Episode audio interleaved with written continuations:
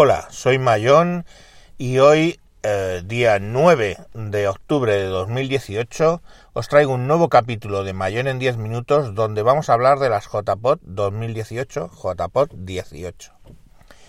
Bueno, eh, hace bastantes meses eh, Jorge Marín, EOB en las redes sociales, y Blanquita, pues me contactaron para si quería ser voluntario en las JPO 18, porque bueno, pues con Jorge y con Blanquita tengo relación desde las JPO 2013, eh, en las cuales pues estaba en la organización y eh, bueno, pues me, me, ofertaron ser voluntario, ¿no? No la organización, sino voluntario. Y vamos, eh, les dije que sí al instante porque les conozco sé cómo se mueven y que hacen las cosas muy bien y, y, Jorge pues está siempre ahí volcado podcasting, podcasting y podcasting. Entonces según me dijeron que voluntario, pues bueno, bueno me apunté. Eh, y fui haciendo lo que he podido hasta que llegaron las JPOD, lo que he podido porque he tenido bastantes líos este año. Y, y bueno, pues en la semana de las JPOD, pues por las tardes me iba allí, eh, hacía las instalaciones, las pruebas, todo ese tipo de cosas. Y luego, bueno, el día grande, pues el viernes y sábado, pues ahí estuve en la cabina de la sala 2, o sea, de la sala 3, de la sala de Spreaker, la pequeñita de las dos que había, pues con la mesa de mezclas y emitiendo y todo ese rollo. Al principio tuvimos bastantes problemas en esa sala porque bueno la otra sala la sala grande pues tenía el soporte de los técnicos del teatro tanto de sonido como de iluminación y, y en la sala Spreaker pues nos lo cocinábamos todos un poco y hasta que cogimos un poco el aire pues bueno hubo algún fallo. No achacables a mí eh no no pongo otro. Pero bueno, luego al final las cosas fueron funcionando y, ya el viernes por la tarde y el sábado pues estuvieron funcionando bastante, bastante bien. Eh, la verdad es que estando en cabina pues puedes prestar atención al contenido o al continente y casi todo el tiempo estás prestando atención al continente pues a este tío de repente se le ha acercado el micrófono más le tengo que bajar un poco o a este tío se está ahora ha aburrido de sujetar el micrófono y le tengo que subir un poco el volumen, la ganancia porque no, no se le oye y un poco eso y te quedas con las y, y, puedes atender un poco a las a las eh, a las sesiones pero bueno no muchas te las pierdes incluso estando allí. El caso es que eh, sé que se generó polémica el mismo martes eh, porque había un evento en la Fundación Telefónica, la cual patrocinaba eh, parte de las JPod y bueno, pues fueron ahí Jorge y más podcasters, algunos de Podium Podcast, etcétera, y una de las brillantes ideas que soltaron no Jorge, sino la, la chica esta de Podium Podcast, fue que María, creo que se llama, bueno, pues soltó la brillante idea de que igual que tener pinceles y un lienzo no te hace eh, pintor, puedes tener un micro no te hace podcaster. Bueno, eh, hubo ciertas reacciones y curiosamente eh, el que luego me enteraría que de algún modo ha sido voluntario, pero yo no le he puesto cara, un tal Sergio, pues puso firmo totalmente abajo esta esa observación y bueno, le hice el siguiente razonamiento, que en muchas ocasiones se confunde la profesionalidad o la profesionalidad sobre una cosa sobre el acto, el acto y la profesionalidad. Quiero decir, imaginaros, eh, vuestros hijos juegan a la pelota, ¿cierto? Eh, si no en el patio del recreo, juegan en el jardín de donde estéis viviendo, o si no en la calle, juegan a la pelota. Eh, es como si nosotros le dijéramos a nuestros hijos, no hijo, no juegues a la pelota porque nunca vas a ser Cristiano Ronaldo o Messi, ¿vale? Eh, ellos son los profesionales y solo juegan al fútbol los profesionales, los que tienen un carnet de federación, esos son los que juegan al fútbol. Vosotros Si decís que estáis jugando al fútbol, mal. Y además yo ni siquiera intentaría que lo hicierais, porque lo que estáis haciendo es intrusismo. Pobre Messi, pobre Cristiano Ronaldo, eh, que en su profesión, pues básicamente eh, se está viendo dilapidada por todos estos niños que juegan a la pelota eh, advenedizos, que, no, no tienen el carne ni la federación ni nada por el estilo para jugar al fútbol.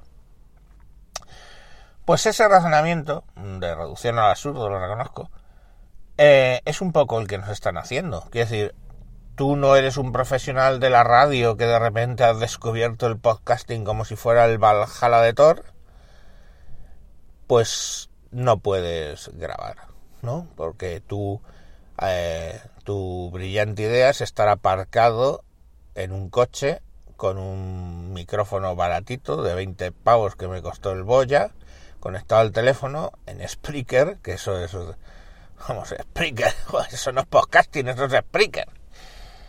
Pues ahí grabando y diciendo tus cosas y lo que piensas. Y eso no es podcasting, ¿vale? Podcasting es, pues oye, los podcasts de Cadena Ser, los del grupo Prisa, el Podium Podcast y su puta madre. Pues no es así. Lo siento, no es así. Y aparte que es que no entiendo por qué alguien que se supone profesional de algo habla de intrusismo.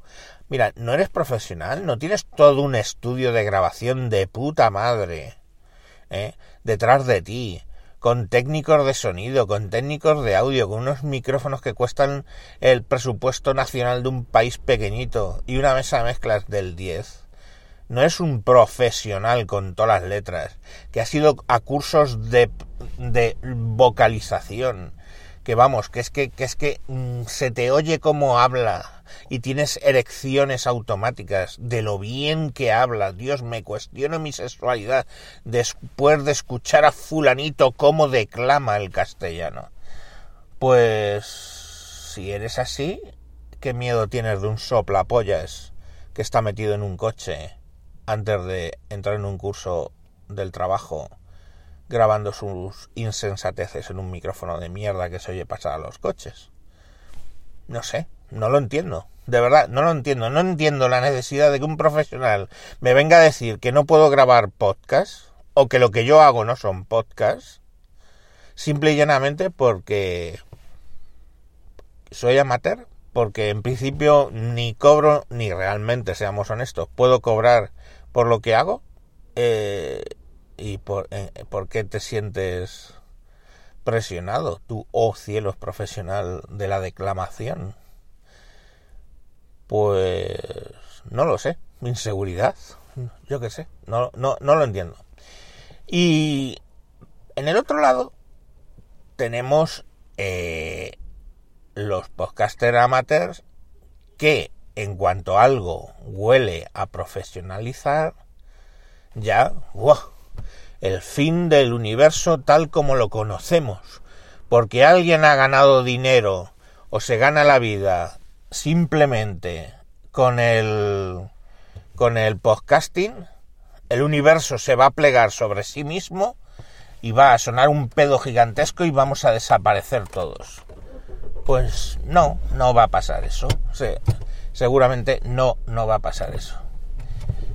Eh, no pasa nada con que alguien se, gane la vida con el, con el podcasting. Y oye, yo cojonudo. Y si hay alguien muy profesional, pues también cojonudo. Pero a mí no me quita el pan que no me gano, ni me quitan el micrófono de las manos el hecho de que alguien se gane la vida o alguien de algún modo saque uno o 21 de, de su de, su trabajo, ¿no? De, de, hablar. De hablar por, por un micrófono. Entonces, pues ahí tienes el debate puesto. Ni los profesionales son nadie para decirnos a los amateurs que podemos o no podemos grabar, o somos o no somos podcasters, ni los amateurs tienen que verse ofendidos cada vez que alguien decide que se quiere ganar un euro eh, grabando pues sus cosas. Porque aquí hay sitio para todos Y quien regula es el, es el mercado, son los oyentes. Cuando los oyentes, de repente, pues a un amateur lo empieza a oír la gente, el boca a boca empieza a crecer, el tipo sabe moverse y consigue una brutalidad de oyentes, pues bien, aprenderán los profesionales a que hay algo más que una calidad perfecta y una locución eh, brutal, ¿no? Hay una cosa que es el contenido y es que a, la gente que lo escucha le guste tu contenido o no y ya está. Y ese es el que el que va a separar el grano de la paja no hay mucho más. Y lo por lo demás pues mira no sé esto lo van a escuchar aproximadamente con suerte unas 1200 personas. Pues oye, yo feliz de a esas 1200 personas darles 10 minutos de mi vida, que va a ser algo más, porque todavía queda un par de temas.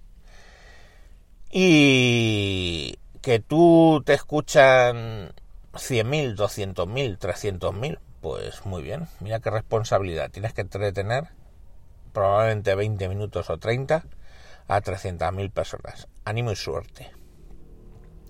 Luego otra queja que ha habido sobre las JPO 18, a mí me han gustado cómo se han montado, pero eh, dicen que es que había demasiadas ponencias auspiciadas por empresas.